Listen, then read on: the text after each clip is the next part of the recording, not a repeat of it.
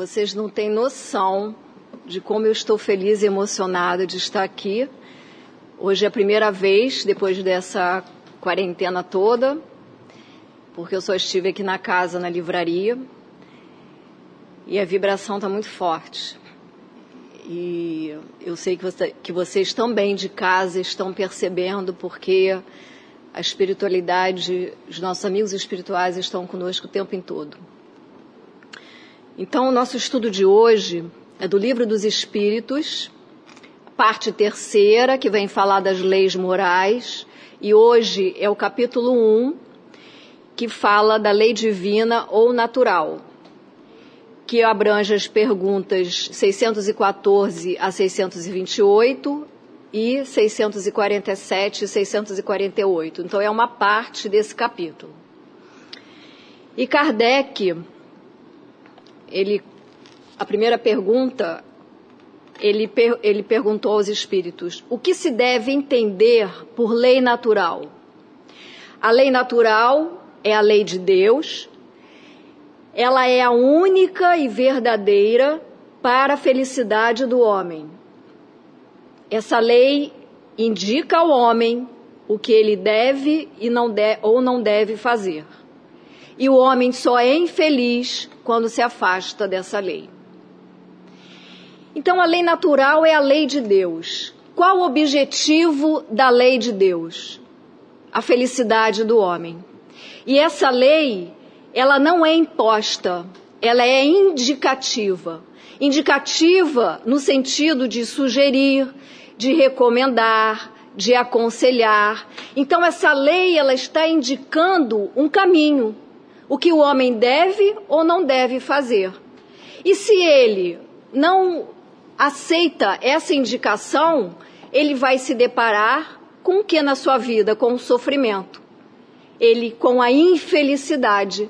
O prefixo in significa negação. Então ele está negando esta felicidade que Deus está propondo.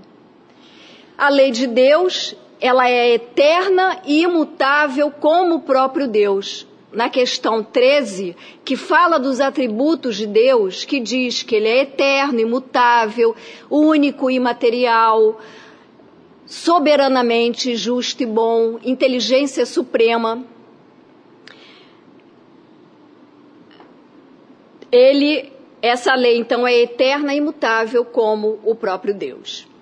E aí Kardec pergunta: Deus ordenou aos homens, numa época, o que lhe pediu em outra. Então, ordenar também não está no sentido de impor, porque a lei não impõe, a lei indica. Ordenar está no sentido de estabelecer. Então, o que Deus estabeleceu aos homens numa época, lhes proibiu em outra, e os espíritos respondem: Deus não se engana. O que vai variar é a lei dos homens, porque estes são imperfeitos. Então vamos pensar vamos refletir. Lei divina e lei humana.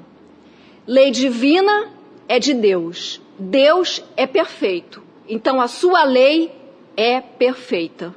Se Deus é soberanamente justo e bom, a sua lei é de amor. E a lei humana? O homem é imperfeito. Logo, as suas leis são variáveis. A lei de Deus, ela é imutável e eterna. Mas a lei dos homens é variável, ela é mutável por causa da imperfeição. Então, os homens, ele criam as suas leis de acordo com a, a, época, de acordo com a sua evolução, de acordo com as exigências, com as necessidades. A lei humana, mas a lei humana, ela também é progressiva. Porque a legislação humana, ela também muda. Essa lei humana, ela não pergunta ao homem, ela não diz ao homem, aliás, você precisa amar o seu próximo. Você precisa ser mais fraterno, você precisa perdoar ao seu inimigo. Na pergunta 794, diz assim: a sociedade poderia ser regida só pelas leis naturais, sem a colaboração das leis humanas, e os espíritos respondem que sim, se eles aprendessem a conhecer essas leis e tivessem também a boa vontade de aplicá-las. Mas, como os homens são, têm as suas exigências, eles precisam dessas leis particulares. E vem a outra pergunta: que objetivos abrangem as leis divinas? Essas leis só se referem a outra coisa além da conduta moral? E eles dizem: as leis divinas são todas as leis da natureza. A criação é de Deus, a criação é regida por leis, o universo é regido por leis. Então, as leis divinas, elas abrangem as leis morais e as leis físicas. Qual é a função das leis físicas? Que são as leis da matéria. Elas vão guiar o movimento e as relações da matéria bruta, e cujo estudo é o domínio da ciência. Então, aqui diz: o sábio estuda as leis da matéria. Que exemplo que nós podemos dar de leis físicas? A lei da relatividade, a lei da gravidade, a lei da ação e da reação, a lei da atração e da repulsão, lei da afinidade magnética. O que que leva uma molécula a se atrair, atrair é, e ter a repulsão? Agregar e desagregar. Então, são forças que se movimentam. Essas forças são efeito e todo efeito tem uma causa. Essas forças, elas são postas em funcionamento por uma inteligência que não é a inteligência do homem. Então Deus não se mostra, ele se afirma baseado nas suas obras.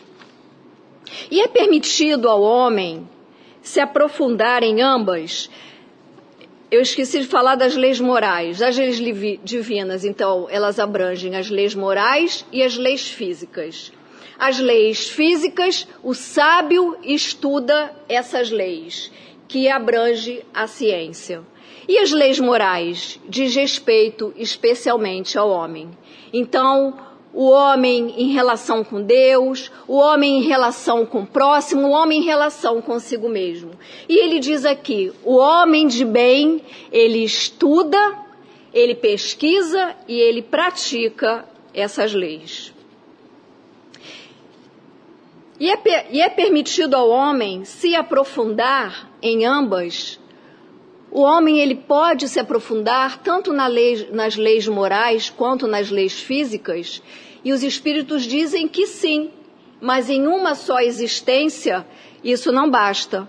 Porque o homem, ele foi criado, o espírito ele foi criado simples e ignorante, sem conhecimento e sem experiência. Então vai precisar de experiências para adquirir seu conhecimento, e à medida que ele vai evoluindo, a inteligência vai se desenvolvendo, porque a inteligência é o atributo do espírito. Então, em uma só existência, ele não consegue se aprofundar em ambas as leis. As leis divinas são as mesmas para todos os mundos. No Evangelho, capítulo 3, há muitas moradas na casa do meu Pai. A casa do Pai é o universo. O universo abrange todos os mundos, que servem de morada para encarnados e desencarnados. Que moradas são essas? Os planetas, os satélites, as estrelas. Então, as leis divinas são as mesmas para todos os mundos? Esses mundos são diversos.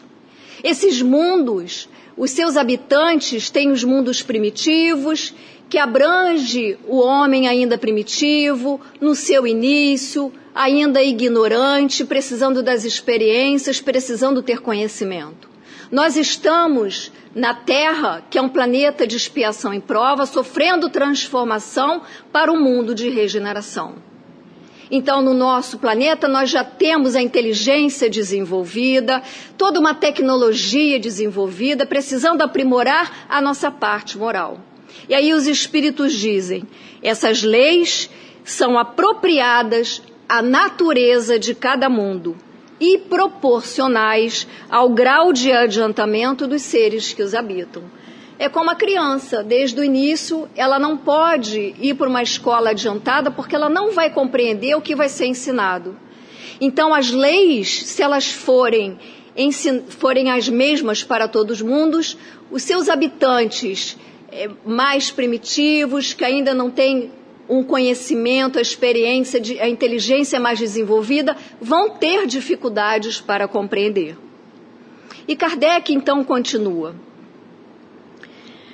Deus deu a todos os meios de conhecer sua lei? Todos podem conhecê-la, mas nem todos a compreendem. Mas um dia vão compreendê-la, porque é necessário que o progresso se realize. Então a lei é de progresso. Deus nos criou para simples ignorantes, para atingirmos essa perfeição a perfeição relativa, porque absoluta nos igualaríamos a Deus. Então, o universo, é, tudo tem um equilíbrio no universo.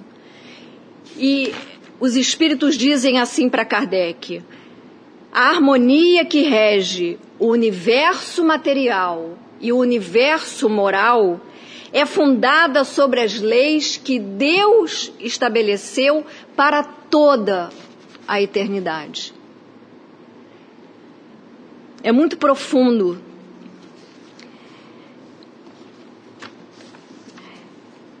Deus, então, deu aos homens o meio de conhecer a sua lei?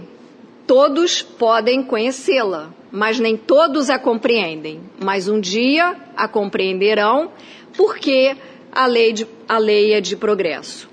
Então, cada ser carrega em si o dom de ser feliz. Nós temos atributos, nós não podemos esquecer que nós temos a essência divina, nós temos dons, temos capacidades para conseguirmos compreender tudo o que é de Deus. Deus criou o universo para que nós pudéssemos usufruir dessa beleza toda. Mas como somos ainda infantis, nós somos crianças espirituais, nós precisamos compreender todas essas leis para conseguirmos, conseguirmos participar de toda essa criação. E aí então, todos podem conhecer as leis divinas, mas nem todos conseguem compreendê-la. E quem é que vai conseguir compreender melhor as leis de Deus? O homem de bem. Porque o homem de bem, ele estuda, ele pesquisa e ele pratica. Ele sabe, ele usa essas leis como a sua conduta pessoal. Essas leis divinas são o seu guia. Porque a ignorância dessas leis, os espíritos falaram logo aqui na primeira pergunta. Aquele que não quer seguir a indicação dessas leis, ele vai encontrar o sofrimento no seu caminho, a infelicidade. Então, a ignorância dessas leis vai trazer muito sofrimento. E esses erros, eles vão poder acompanhar o homem até nas suas próximas encarnações, para que ele possa se quitar com as leis. Por isso, a justiça das encarnações.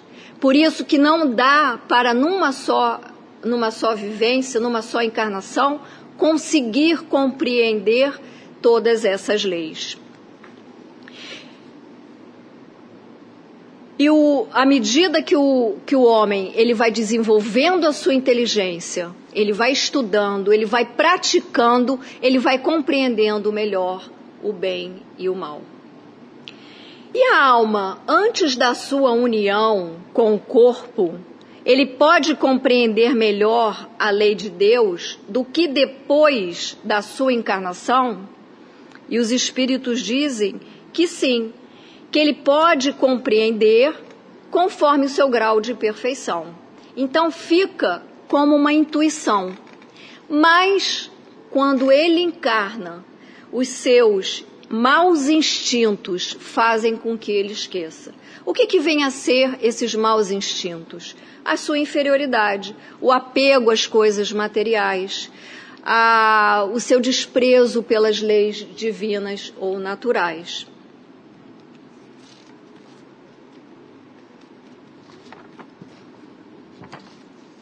Então vamos aqui lembrar novamente da primeira pergunta.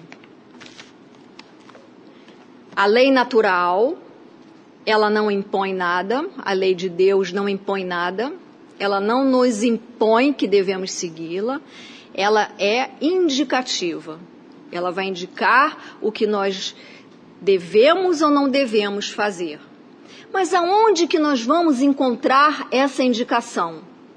Aonde que nós vamos ler essa indicação? Onde nós vamos buscar essa indicação? E aí Kardec pergunta aos espíritos: onde está escrita a lei de Deus? E os espíritos falam na consciência. Então ela está registrada na consciência dos espíritos imortais que nós somos. O que, que vem a ser a consciência? É uma voz interior, é uma intuição. Se ela é interior, ela está dentro de nós. É um conhecimento que o homem tem para é, ele tem a capacidade de conhecer esse conhecimento dá a ele a capacidade de conhecer o seu mundo íntimo. Mas se a lei de Deus está ela está inscrita na consciência, há necessidade dela ser revelada? Deus quis que ela fosse revelada, isto é, que ela fosse lembrada, porque o homem a esqueceu e a menosprezou. Então Deus, em todos os tempos, houve homens que são espíritos superiores encarnados que vieram ajudar a humanidade a avançar. São os verdadeiros profetas eles vieram trazer esse conhecimento e eles, eles eram conhecidos não só pelas suas ações, mas pelo, pela verdade que eles ensinavam. Mas Deus nos mandou um guia e modelo: Jesus. Deus quis mandar Jesus. A pergunta diz assim: qual é o tipo mais perfeito que Deus ofereceu ao homem para lhe servir de guia e modelo? Jesus. Então, Jesus é esse espírito, esse amigo que veio nos ajudar na nossa caminhada. No, no, no Evangelho, capítulo 1, que vem falar não vim destruir a lei, que vai falar, vai trazer as três revelações. Deus quis que a sua lei então fosse lembrada, revelada. Nós vamos ter a revelação de Moisés, que abrange a, a lei civil e a lei divina que ele recebeu no monte os Dez Mandamentos, e a lei civil ou disciplinar, porque ele tinha que conter todo aquele povo indisciplinado, é, desordeiro. Então era olho por olho, dente por dente. A segunda revelação de Jesus e a terceira revelação da doutrina espírita. E Jesus então diz assim: Eu não vim para destruir a lei, a lei de Deus. Eu vim para cumpri-la, para desenvolvê-la e para adaptá-la ao grau de adiantamento dos homens. Jesus modificou a lei de Moisés no sentido de combater os abusos, as práticas exteriores. No Evangelho de João, no capítulo 1, versículos 1 e 2, vamos é, falar um pouco de Jesus para compreendermos a vinda desse amigo querido aqui na terra para nos ajudar. Então, no Evangelho de João, capítulo 1, versículos 1 e 2, diz assim: No princípio era o Verbo, e o Verbo estava com Deus, e o Verbo era Deus. Ele estava no princípio com Deus. Ele quem? Jesus. Jesus é o porta-voz, a ação. Eu e o Pai somos um. Essa comunhão que Jesus tinha com o Pai. Então vamos entender. No princípio, então, antes do princípio, antes de qualquer é, cria, criação, antes do começo, então antes do princípio era o Verbo, era a palavra. E o Verbo estava com Deus, quer dizer, a palavra que cria estava com Deus. E o Verbo, a criação, era Deus. A criação toda é de Deus. A criação é expressão divina. Como é que nós nos expressamos? Pela palavra. E a criação, então, era a expressão divina. No livro Consolador, página 181, Emmanuel diz que Jesus é a manifestação divina do Verbo de Deus. Eu vou ler na íntegra porque é tão lindo. Deus, Emmanuel diz assim: Deus é amor e vida. E a mais perfeita expressão do Verbo para o orbe terrestre era e é Jesus, identificado com a sua misericórdia e sabedoria, desde a organização primordial do planeta. Jesus é o responsável pelo nosso planeta. Jesus é o coordenador espiritual do nosso planeta. Ele que formou o nosso planeta. Por isso que nós precisamos valorizar muito esse planeta. Quando nós vamos aprender como é que ele foi formado, Jesus colocando todo o seu amor na formação da Terra, nós precisamos cuidar muito desse planeta que nos serve de escola. Então, a lei de Deus indica o que devemos e o que não devemos fazer. Ainda no Evangelho de João, capítulo 8, que, que fala da mulher adúltera. Jesus tinha descido do Monte Sinai, dirige-se ao templo, era de madrugada, e o povo sempre o seguia. E ele estava no templo ensinando quando começa a escutar uma gritaria. Eram os fariseus trazendo uma mulher e dizem para, para Jesus que ela foi pega em adultério e manda a lei de Moisés que ela seja apedrejada. Eles queriam colocar Jesus numa cilada, porque se ele falasse para apedrejá-la, estaria indo contra a toda a lei de amor que ele ensinava. Mas se ele falasse para não apedrejá-la, ele estaria indo contra a lei de Moisés. E aí o que, que ele faz? Atire a primeira pedra aquele que estivesse em pecado. Ele sabia que todos que estavam ali tinham pecado. O que, que é pecado? Pecado é desviar do caminho, é desviar das leis divinas. E aí, cada um foi jogando a sua pedra fora, começando pelos mais velhos, e todos saíram e Jesus ficou a sós com a mulher. E ele pergunta: Onde estão aqueles que te julgavam? E ela foram todos embora. E ele diz para ela: Eu também não te julgo. Vai e não peques mais. Pecar, né? No sentido agora, perceba, siga o teu caminho, agora siga uma outra, um outro rumo. Não desvie mais desse caminho. E ela percebe e ela, a, a, e ela vai seguir a indicação de Jesus. E aí então, os fariseus, eles não aceitaram essa atitude de Jesus e foram procurá-lo para tomar satisfação e perguntam para ele: Quem és tu? E ele então vai defender sua missão e sua autoridade. E ele começa a falar: Eu sou a luz do mundo, quem me seguir jamais andará em trevas. O meu testemunho é verdadeiro. Vós julgais a carne, eu não julgo a ninguém. O Pai que me enviou dá testemunho de mim. O que eu digo ao mundo, eu ouvi do Pai. Olha como ele valorizava é, é, é, Jesus, ele se mostrava submisso ao Pai. Eu falo como ele me ensinou. Eu faço sempre o que agrada ao Pai. Eu falo das coisas que vi junto de meu Pai. Eu tenho falado a verdade que ouvi de Deus.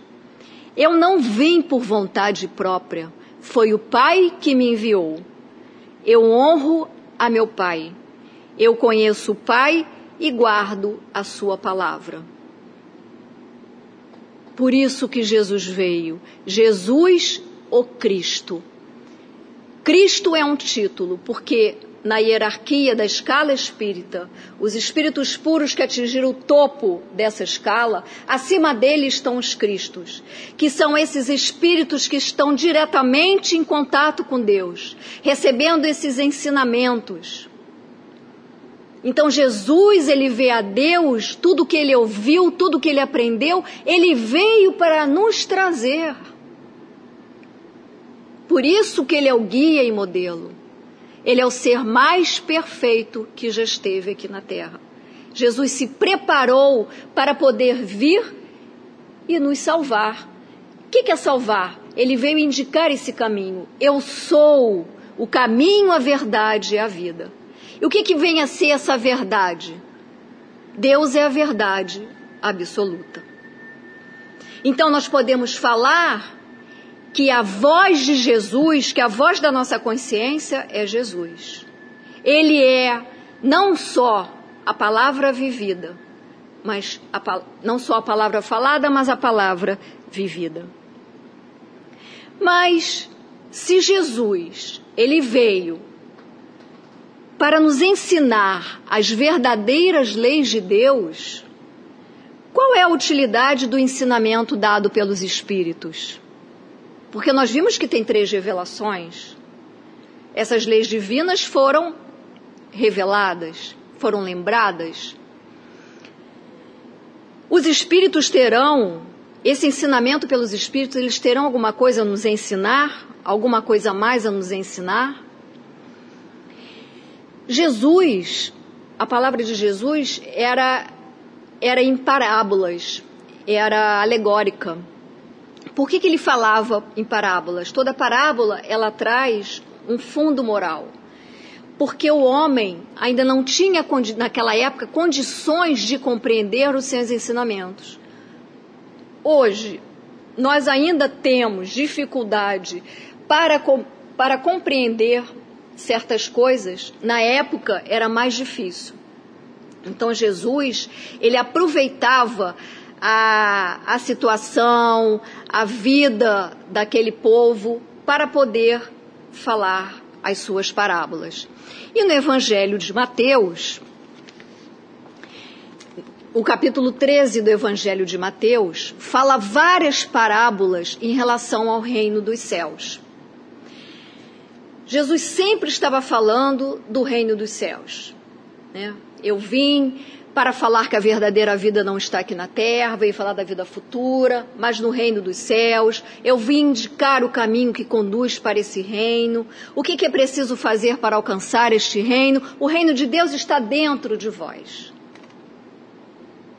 Então, a, na, no Evangelho de Mateus, tem a parábola do semeador, a parábola da pérola, do tesouro escondido, da rede, a parábola do trigo. Todas essas parábolas Jesus comparava ao reino dos céus. O reino dos céus é comparado a uma pérola. O reino dos céus é comparado a um trigo, ao fermento. Vamos analisar a pérola onde que fica? Dentro da ostra, da ostra. O fermento, ele é colocado dentro da massa. A rede, ela é lançada no mar para capturar os peixes. O semeador que sai a semear, ele lança as sementes em vários solos, que é a palavra divina que ele está semeando. O reino dos céus é, semean, é, é semelhante a esse semeador que lança as sementes. A semente vai para dentro do solo. O grão de mostarda, que é o menor grão que existe, que é colocado na terra, que vai se desenvolver e vai dar uma árvore imensa.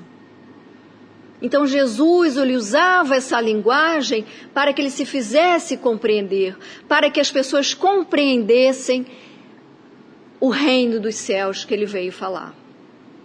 Que esse reino não é um reino material, mas é um reino que está dentro de cada um de nós, que é um reino espiritual.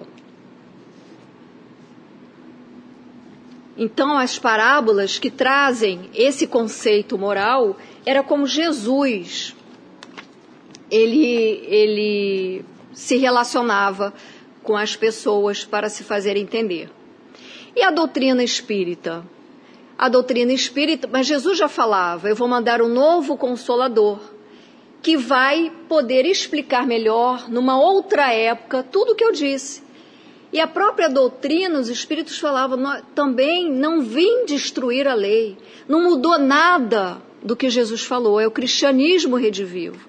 A doutrina espírita ela vem explicitar, ela vem mostrar de uma maneira mais clara para tudo que Jesus falou, para que a gente consiga compreender agora os seus ensinamentos, né? E nós, Jesus falava do reino dos céus. A doutrina espírita veio nos ensinar também a prepararmos o reino dos céus. Nós também somos colaboradores desse reino dos céus. Por que, que a verdade nem sempre foi colocada ao alcance de todos?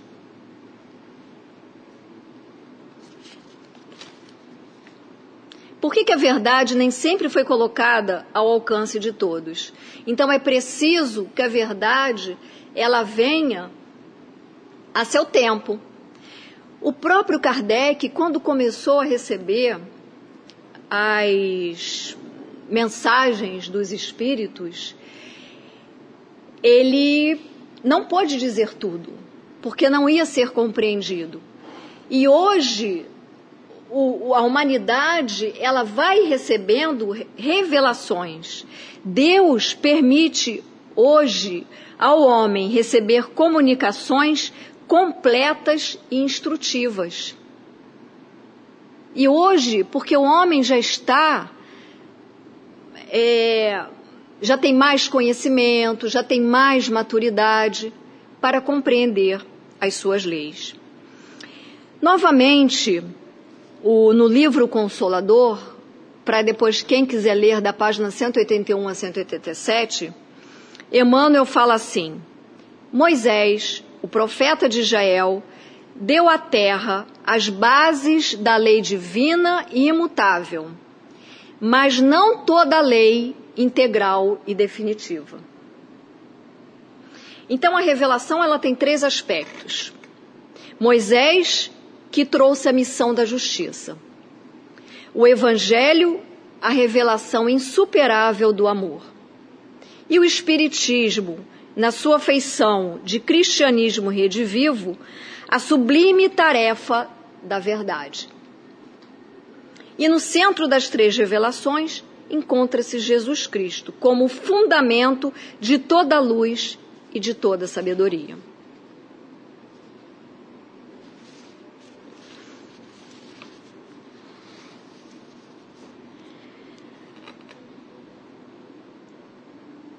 Toda a lei de Deus está contida no ensinamento de amor ao próximo ensinado por Jesus. Jesus veio trazer essa lei de amor, amar a Deus sobre todas as coisas, resumindo, e amar ao próximo como a si mesmo. E os Espíritos dizem: o ensinamento de Jesus contém todos os deveres dos homens entre si. mas é preciso cumprir esses deveres.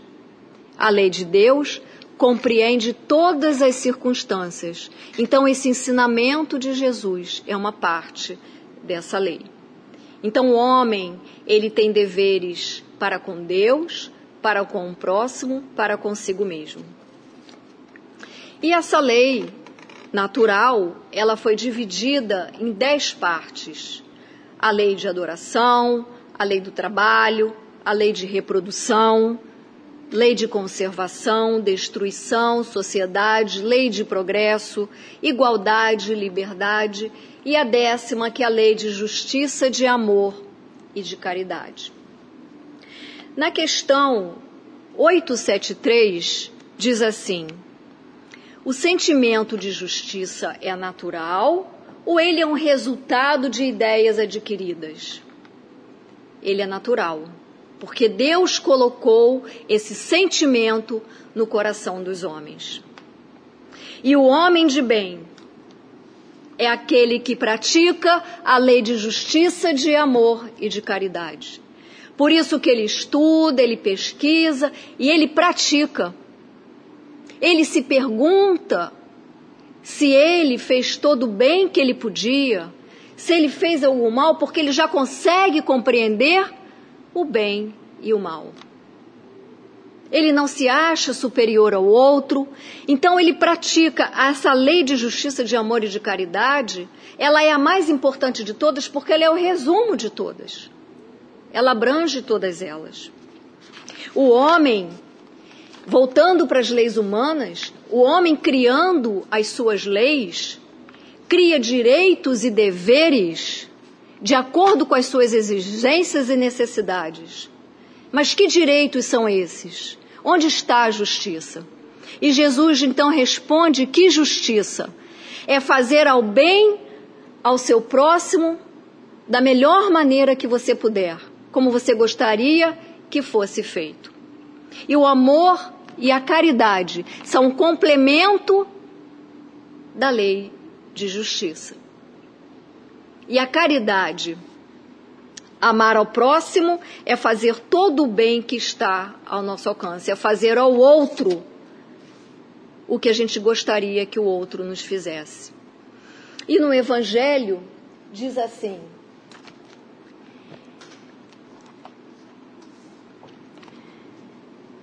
Agradecei a Deus que permitiu pudesses usufruir da luz do Espiritismo.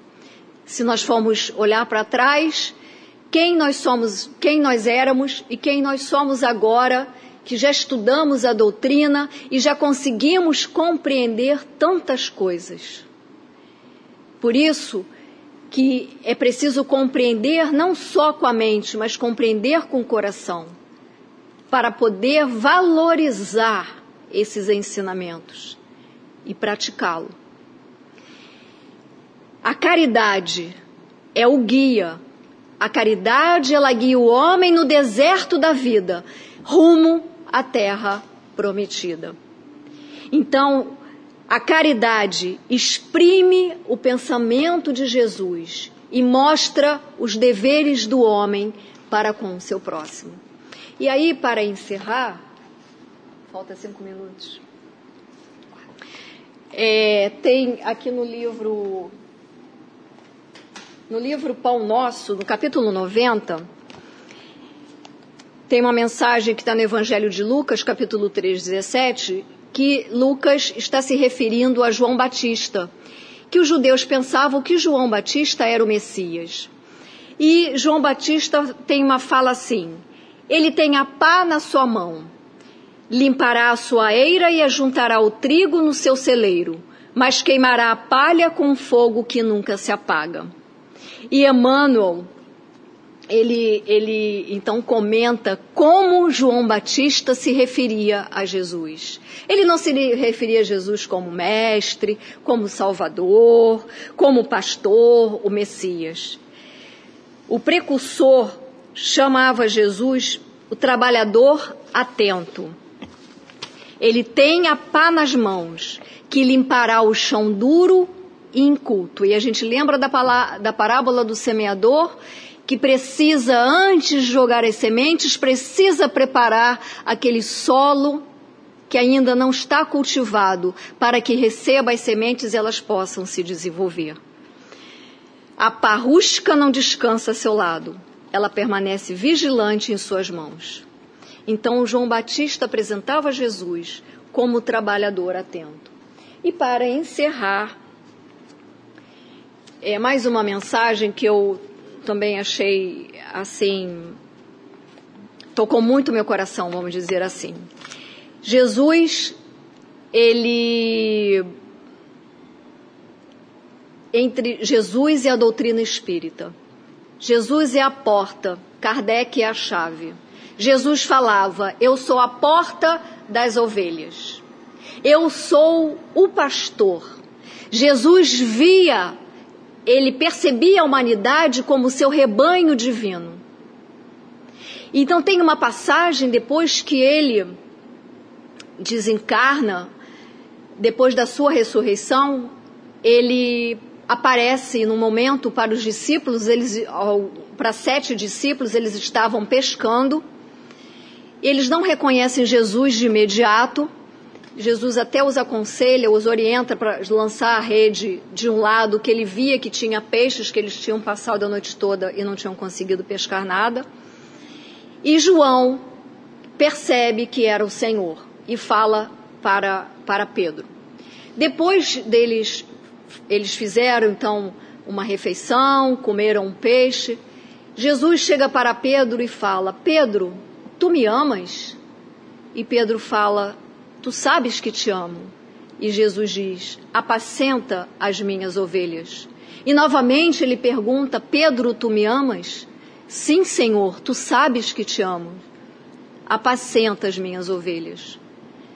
E a terceira vez: Pedro, tu me amas? E Pedro chorando e fala: Senhor, tu sabes que te amo. Apacenta as minhas ovelhas. E Emmanuel, ele faz uma colocação belíssima. Emmanuel diz assim: que é muito significativo o apelo do divino pastor ao coração amoroso de Simão Pedro. Simão Pedro tinha negado Jesus três vezes e três vezes Jesus pergunta se ele o amava. Jesus sabia que ele o amava. Jesus sabia de toda a força, de todo o potencial que Pedro tinha. E apacenta as minhas ovelhas equivale a dizer, irmão, sustenta os companheiros mais necessitados que tu mesmo. Não desanimes perante a rebeldia. Não condenes o erro. A lição benéfica surgirá depois. Ajuda ao próximo ao invés de crucificá-lo. Educa sempre, revela-te por trabalhador fiel. Então, o que, que nós podemos levar de reflexão deste estudo? Jesus disse que Ele é o nosso pastor e nós somos as suas ovelhas. Nós vivemos nesse aprisco. E a nossa missão é cuidar das outras ovelhas Jesus cuida de todos nós. Jesus é o nosso pastor e nada nos faltará. Ele é o trabalhador divino e espera a nossa colaboração nesse trabalho, nessa grandeza, cumprindo as leis de Deus. Graças a Deus, muita paz.